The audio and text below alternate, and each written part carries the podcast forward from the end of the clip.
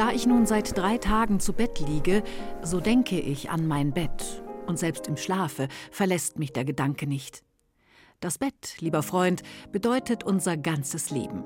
Da kommt man zur Welt, da liebt man, da geht man wieder von hinnen. Die Novelle Das Bett von Guy de Maupassant erscheint erstmals im März 1882. In dem kurzen Text geschieht fast nichts anderes, als dass eine namenlose Dame in einem Brief an den Geliebten über den engen Zusammenhang zwischen Bett und Mensch philosophiert. Ich kann die Menschen nicht begreifen, die ein neues Bett kaufen. Ein Bett, an dem keine Erinnerung hängt. Meines, unseres, so alt, so verbraucht, so geräumig wie es ist, hat vielen Menschen Dasein Raum gewährt, von der Wiege bis zum Grabe. Knappe 20 Jahre vor der Maupassant-Novelle hatten Jules und Edmond de Goncourt ihren Roman über das Dienstmädchen Germinie Lasserteux veröffentlicht. Als theoretische Begründer des literarischen Naturalismus hatten die Brüder darin demonstriert, was sie unter ihrer Forderung verstanden wissen wollten. Ein Schriftsteller habe sich an den drei großen Akten des Lebens abzuarbeiten, nämlich Kindbett, Coitus und Tod.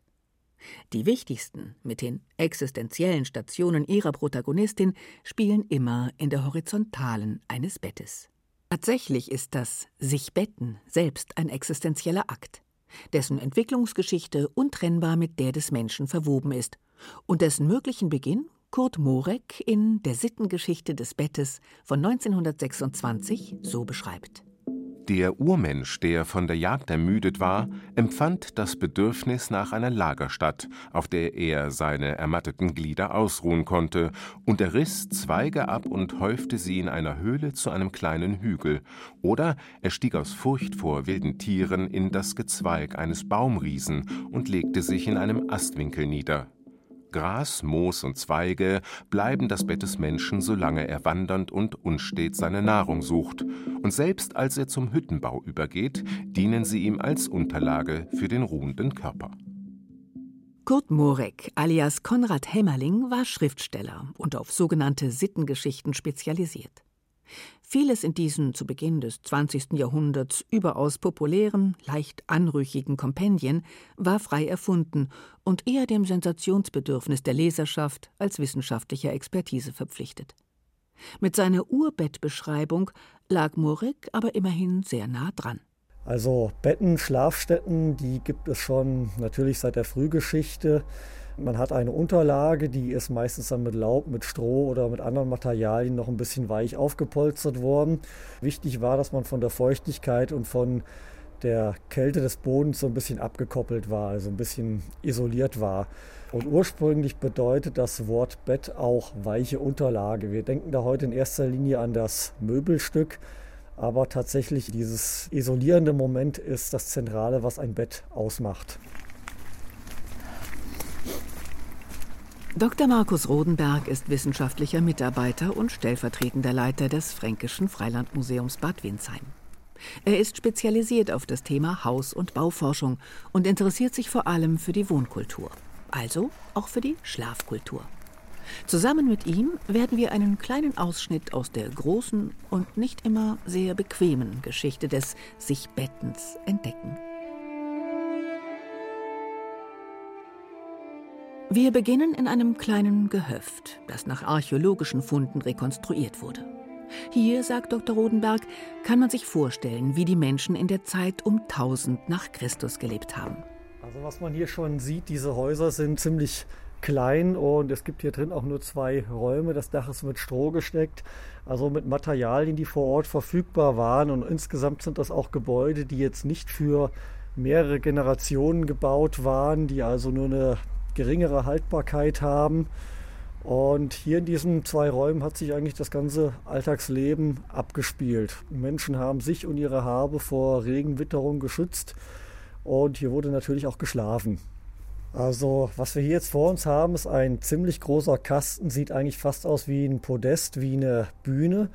Und auf so einem Kasten haben dann ausgebreitet auf Laub, auf Fellen oder anderen Unterlagen mehrere Personen, die ganze Familie vielleicht plus weitere Personen geschlafen. Das gemeinsame Schlafen mit der ganzen Familie, mit Bediensteten, mit Gästen, aber auch nicht selten mit vollkommen Fremden, erscheint uns heute als etwas Seltsames. Im überwiegenden Teil der Geschichte des menschlichen Nachtlagers war dies allerdings der Normalzustand.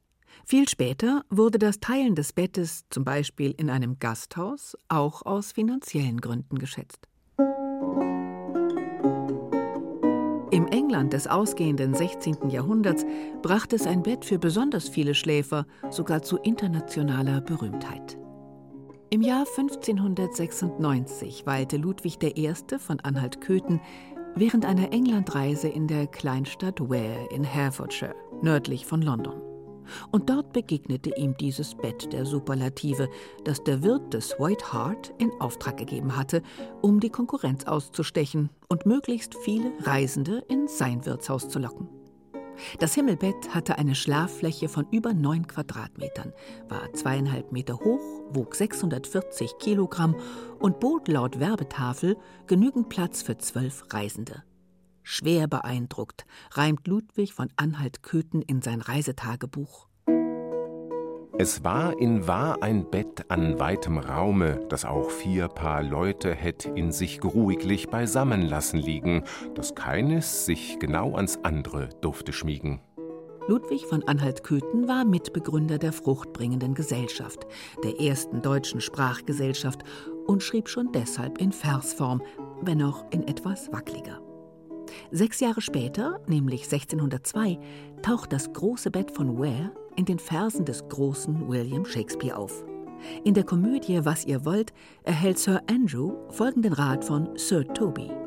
Schreibt so viele Lügen, wie sie auf einem Blatt Papier Platz haben, auch wenn es so groß wäre wie das Betttuch im Bett von Ware in England. Das Teilen des Bettes mit einem Fremden kommt uns seltsam vor. Mit einer oder einem Liebsten gilt es uns hingegen als fester Bestandteil der Partnerschaft. Getrennte Betten als Zeichen, dass irgendetwas nicht stimmt. Ja, Co-Sleeping oder gemeinsames Schlafen mit Partner oder Partnerin im Bett bedeutet für ganz viele Menschen eine wichtige Sache für die Beziehung, für die Emotionalität und so weiter. Also fördert die Bindung zwischen zwei Menschen. Dr. Kneginja Richter ist Fachärztin für Psychiatrie, Psychotherapie und Schlafmedizin. Außerdem leitet sie die Kompetenzgruppe Schlaf an der TH Nürnberg. Sie weiß als Spezialistin, dass der gemeinsame Schlaf zwar die Partnerbindung fördert, den erholsamen Schlaf allerdings nicht zwangsläufig. Also man hat die Paare im Schlaflabor untersucht. Ich muss dazu sagen, dass diese Untersuchungen meistens bei den heterosexuellen Paaren bis jetzt durchgeführt worden sind. Deshalb ist das, was ich sage, bezieht sich in der Tat auf die heterosexuelle Paare. Und man hat Folgendes gefunden. Männer schlafen besser, wenn die Frau nebenan liegt. Das umgekehrt ist der Fall für die Frauen. Die Frauen schlafen objektiv schlechter, wenn der Mann nebenan schläft. Die Ursache dafür ist, in der Regel schnarchen die Männer mehr, äh, sie haben mehr motorische Bewegungen, zappeln mehr mit den Füßen oder stehen auf auf Toilette und so weiter. Und diese Bewegungen der Männer machen den Schlaf der Frau unruhiger. Aber wenn man die Frau fragt, was wollen sie lieber oder wie schlafen sie besser, dann behauptet die Frau, sie schläft eben auch besser, wenn der Mann nebenan ist. Das heißt, wir haben hier eine kontradiktorische Aussage zwischen dem, was gemessen wird bei der Frau und dem, was die Frau aussagt. Bei den Frauen spielt eine große Rolle die emotionale Bindung zu dem Partner und wie gesagt, dieses Gefühl der Geborgenheit und sich sicher fühlen. Und deshalb ziehen sie vor, mit dem Partner zu schlafen, obwohl sie vielleicht objektiv nicht so cool schlafen. Bei den Männern ist es so, dass von der Evolution her die Männer eher zum Gruppenschlaf tendieren. Die haben schon früher als Jäger, die haben sich sicherer gefühlt, als sie draußen mit anderen Menschen geschlafen haben. Und das erklärt die Tatsache, dass die Männer eigentlich fast immer besser schlafen, wenn die Partnerin nebenan liegt.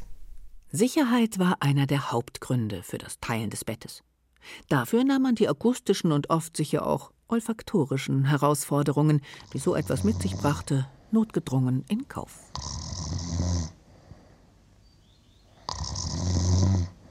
Und noch ein gewichtiges Argument sprach für das Teilen des Nachtlagers, wie wir von der verwitweten Zofe aus Molières Komödie Sganarelle erfahren.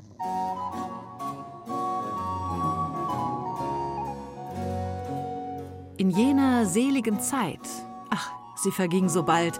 Braucht ich doch nie, war auch der Winter noch so kalt, mein Bett zu wärmen. Leg ich jetzt mich abends nieder, fährt mir im Juli selbst ein Schauder durch die Glieder. Glauben Sie mir, Madame, die aus Erfahrung spricht, ein Mann bei Nacht im Bett ist gar so übel nicht.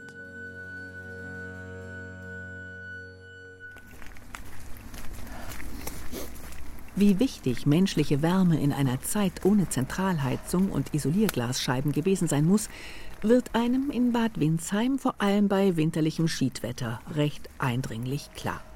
Es ist nass, es regnet, es windet. Aber ich sage immer, an so einem Tag kann man das Freilandmuseum besonders schön erfahren. Und viele kommen ja ins Museum, haben auch teilweise ein bisschen romantischen Blick auf die alten Häuser. Aber das bequemste Leben war es nicht. Und das erfährt man natürlich besonders dann, wenn es kalt und nass ist und wenn man in Häuser reingeht, in denen es auch kalt ist. Markus Rodenberg ist auf dem Weg vom archäologischen Dorf zum ehemaligen Badhaus von Wendelstein und macht damit gleichzeitig einen riesigen Zeitsprung von rund 500 Jahren. Das Bett hat sich zwischenzeitlich vom großen, grob gezimmerten Schlafklotz zu einem echten Möbelstück gemausert. Das kommunale Badhaus stammt aus dem Spätmittelalter. Darin untergebracht waren nicht nur die Badestube mit allem, was dazugehört, sondern auch drei Wohnungen, einschließlich der des Baders. Und hier steht ein Bett, das im spätgotischen Stil rekonstruiert ist. So sahen Betten im 16. Jahrhundert aus relativ kurz. Das hängt aber nicht damit zusammen, dass die Menschen früher so viel kleiner waren. Sie waren zwar kleiner, aber im Schnitt vielleicht 10 Zentimeter, also es hält sich in Grenzen, sondern es hängt damit zusammen, dass man eher so eine halb sitzende, halb liegende Schlafhaltung hat. Man sieht es auch an diesen großen Kisten, die relativ weit hochkommen und da lag man nicht komplett ausgestreckt flach drin, sondern eher in so einer sitzenden Haltung. Dafür gibt es viele Erklärungen. Platzmangel etwa oder die weite Verbreitung chronischer Atemwegserkrankungen, die das Liegen zur Qual werden ließen. Der Sachbuchautor Bernd Brunner führt in seinem Kompendium über die Kunst des Liegens einen weiteren Grund für das Sitzschlafen an: Tradition. Die liegende Schlafstellung scheint alles andere als Gott gegeben zu sein. Vermutlich war der frühe Mensch gewohnt, im Hocken zu schlafen. In hockender Stellung dürften sie Gefahren leichter wahrgenommen haben. Wenn man die Dinge unter diesem Blickwinkel betrachtet, ist das Schlafen in liegender Position schon ein zivilisatorischer Fortschritt. Und oben über dem Kopfteil haben wir jetzt noch so eine Überdachung, ein sogenannter Baldachin. Der sorgt natürlich davor, dass etwaiger Dreck oder Tiere von der Decke nicht ins Kopfkissen rieseln. Und hier außenrum um das Bett haben wir dann noch ein Gestänge mit Vorhängen dran. Die kann man zuziehen. Das sorgt auch für eine gewisse Behaglichkeit, sicherlich auch für eine gewisse Intimität, hat aber eben auch wieder eine Schutzfunktion. In modernen Schlafzimmern sind Himmelbetten heute kaum mehr anzutreffen. Allenfalls finden wir sie noch mit Plüscheinhörnern und Plastikprinzessinnen dekoriert in Mädchenkinderzimmern, wo sie das frühkindliche Kitschbedürfnis stillen. Dass es beim Himmelbett ursprünglich um Schutz und Wärme ging, ist heutzutage in Vergessenheit geraten. Doch genau das waren die zwei wichtigsten Punkte beim Nachtlager, und sie sind es auch heute noch, sagt die Schlafmedizinerin Dr. Richter. Ein gutes Bett macht viel aus, auch ein gutes Schlafzimmer macht viel aus, weil die Tatsache ist, wir können nur dann schlafen, wenn wir gedanklich loslassen. Jetzt muss man sich überlegen, wann können wir gedanklich loslassen. Wir können nur dann gedanklich loslassen, wenn wir uns geborgen und sicher fühlen. Das bedeutet, dass uns das Bett, in dem wir schlafen, auch die Umgebung, die mitschlafenden Menschen oder das Schlafzimmer dieses Gefühl vermitteln sollten, ich bin sicher und ich fühle mich geborgen. Und wie schläft eine Forscherin des Schlafens selbst? Mein eigenes Bett hat einen, also Doppelmatratze, ist sogenannte Boxspringbett. Die Matratze ist ziemlich hart, weil zum Beispiel mir gefallen keine weichen Matratzen. Das Schlafzimmer ist geräumig, sehr groß mit sehr wenig Möbel innen drin. Box, Spring, also Doppelmatratzenbetten, liegen schwer im Trend. So wie in den 1980er Jahren der aus Japan stammende pickelharte Futon. Der Matratzen, der ganze Bettenkauf ist mittlerweile eine Wissenschaft und gerät nicht selten zur Philosophie. Hart oder weich, hoch oder tief, Kaltschaum, Latex, Visco, Rosshaar oder Federkern. Sag mir, worauf und worin du schläfst, und ich sag dir, wer du bist. Vor derartigen Entscheidungen standen unsere Vorfahren nicht. Die Auswahl war recht überschaubar. Also der Klassiker ist natürlich der Strohsack, also die strohgefüllte Matratze. Auf die kam dann noch eine zweite Bettenauflage drauf und dann da das eigentliche Bettzeug, also Kopfkissen und Decke mit Bezügen. Das heißt, es lag normalerweise relativ viel drin in dem Bett. Und das Interessante daran ist, dass das, was da drin war, insbesondere die Textilbezüge, das war viel teurer als das Möbelstück selbst. Also während ein durchschnittliches Bett im 19. Jahrhundert etwa zwei, drei Gulden gekostet hat, konnte die Ausstattung des Betts bis zu 20 Gulden kosten. Das ist natürlich ein Haufen Geld. Und da muss man sich eben auch wieder bewusst machen, es hat ja überhaupt nicht jeder Bewohner im Haus wirklich ein Möbelstück Bett, sondern viele eigentlich wirklich einen Schlafplatz. Und das konnte dann eben auch mal der ausgebreitete Strohsack sein, der neben dem Ofen im Bereich von anderen Räumen im Flur auf dem Dachboden lag.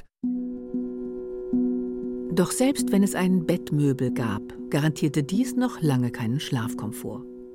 Der Arbeiterschriftsteller Franz Rehbein bezeichnete 1911 in Das Leben eines Landarbeiters den Schlafplatz für die Mägde auf dem Hof, auf dem auch er selbst arbeitete, als ein Verlies für die Derns. Kaum so groß, dass eine Bettstelle darin stehen konnte, schien auch weder Sonne noch Mond dort hinein. Es war eine Abbucht der Küche, ohne Fenster, ohne Bequemlichkeit, dunkel, niedrig, undicht, schmutzig. Ein Hundeloch, ein Sarg, eine wahre Chinesenkiste, im Winter kalt wie ein Eiskeller. Andere nächtliche Unbilden unterschieden nicht zwischen Magd und Prinzessin, zwischen arm und reich.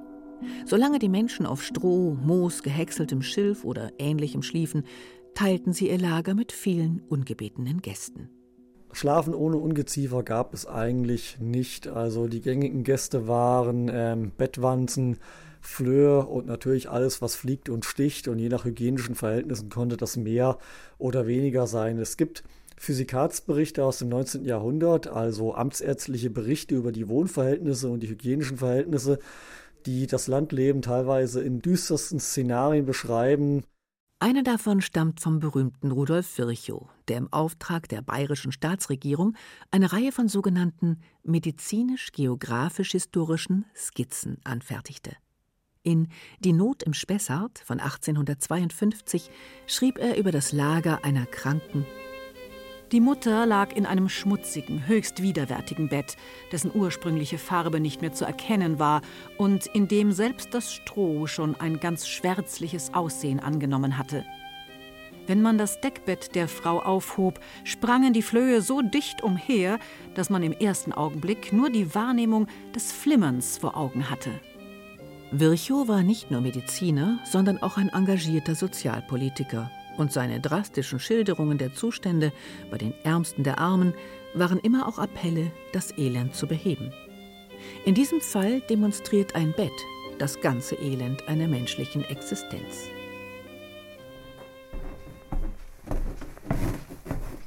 Betten können aber auch das genaue Gegenteil demonstrieren. So wie die zwei Prachtbetten, die mir Dr. Rodenberg bei unserer kleinen Exkursion im Freilandmuseum noch zeigen möchte. Die sind aber mit Sicherheit nur selten genutzt worden. Dieser ganze Raum hier ist ein Phänomen, das uns aus heutiger Perspektive ein bisschen eigenartig anmutet, vor allem weil wir immer so das Bild haben, im Bauernhaus ging es eng zu, da wurde jeder Platz genutzt. Das hier ist die sogenannte schöne Kammer. Man zeigte hier, wer man war und was man hatte. Betten sind also nicht nur Schlafmöbel, sie können durchaus auch für eine Aussage stehen. Wie hier, schaut her, wir sind wohlhabend. Aber man kann nicht nur durch das Bett etwas demonstrieren, sondern auch aus dem Bett heraus. Seine Macht zum Beispiel. So wie König Ludwig XIV. von Frankreich. Das feierliche Schauspiel, das sogenannte Lever, fing schon um 8 Uhr früh an, wenn er, Ludwig XIV., geruhte, sich zu erheben. Da kamen mit dem Kammerdiener und dem Arzt die Prinzen der Familie in sein Schlafzimmer, man reichte ihm feierlich kniend zwei große gepuderte Lockenperücken, die wie wallende Mähnen aussahen. Er wählte die aus, zu der er gerade Lust hatte, zog einen kostbaren Schlafrock an und setzte sich neben das Bett. Nun durften schon die höchsten Adeligen, die Herzöge, ins Schlafzimmer kommen, und während der König rasiert wurde, kamen seine Sekretäre, Offiziere und andere Beamte. Dann wurden die Türen geöffnet und ein Schwarm prunkvoller Würdenträger erschien, um staunend bei der feierlichen Handlung zugegen zu sein, wenn seine Majestät der König sich anzog. So beschreibt der Kunsthistoriker Ernst Gombrich in seiner kurzen Weltgeschichte für junge Leser das Lever des Sonnenkönigs, also das allmorgendliche Aufstehritual seiner Majestät. Hofhaltung von der Bettkante aus. Damit hatte Ludwig Maßstäbe gesetzt. In der Folge fanden an immer mehr großen und kleinen Adelshäusern in ganz Europa öffentliche Levées statt. Die Betten wurden immer prachtvoller und die Schlafgemächer zu repräsentativen Arbeitszimmern. Ihr schwebte ein Zimmer in teerosenfarbenem Samt vor, mit kleinen silbernen Flöckchen, zeltförmig bis zur Decke gespannt und mit Schnüren und goldenen Spitzen verziert. Das musste ihrer Ansicht nach zugleich reich und zart wirken. Überdies aber sollte das Zimmer ja nur den Rahmen für ihr Bett bilden, für ein Wunder von einem Bett, ein Prunkstück von einem Bett. Nana träumte von einem Bett, wie es noch nie dagewesen war, einem Thron, einem Altar, zu dem ganz Paris wallfahrten sollte, um ihre hehre, allmächtige Nacktheit anzubeten. Nana ist die Titelheldin im Roman von Emile Zola. Sie ist keine Adlige, sondern eine Kurtisane im Paris des 19. Jahrhunderts. Doch in dieser Schlüsselszene wird sie von Solar hochstilisiert, zur Göttin des Lasters, zur unangefochtenen Herrscherin über eine durch und durch lasterhafte Gesellschaft am Ende des Second Empire. Nana wird ihr neues Bett allerdings nicht mehr genießen. Sie stirbt an den Pocken, vereinsamt hinter den Vorhängen eines mittelmäßigen Hotelbetts. Mit ihrem Tod endet zugleich das Kaiserreich. Damit wird das Bett bei Solar zum Symbol, sowohl der Anklage wie auch der Läuterung. Bei John Lennon und Yoko Ono wird das Bett knappe 90 Jahre später zweimal sieben Tage lang zu einer Protestplattform gegen Gewalt und für den Frieden. In ihrem Dokumentarfilm Bad Peace kann man sich das online anschauen. Wir haben beschlossen, den Raum, den wir sowieso durch unsere Heirat einnehmen würden, für eine Friedenswerbesendung und für ein theatrales Event zu nutzen. Und wir haben beschlossen, für ein theatrales Event mit minimalem Energieaufwand und maximalem Effekt vom Bett aus zu arbeiten. Und dann hatten wir sieben Tage lang Pressekonferenz im Bett. Das Bett zum Repräsentieren. Das Bett als Symbol, als Protestplattform, als horizontaler Arbeitsplatz und auch als Quelle für jede Menge Bettgeschichten. Das Bett als Anfang und Ende der menschlichen Existenz und für rund ein Drittel unseres Lebens als Ort des Rückzugs, der Intimität, der Geborgenheit, der Träume.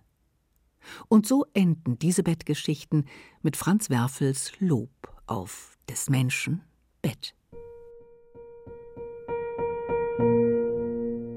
Mein Bett, du ankerloses Schiff in aller Nächte Ozean, du süßer Friedensinbegriff, hinschwebend ungeahnte Bahn.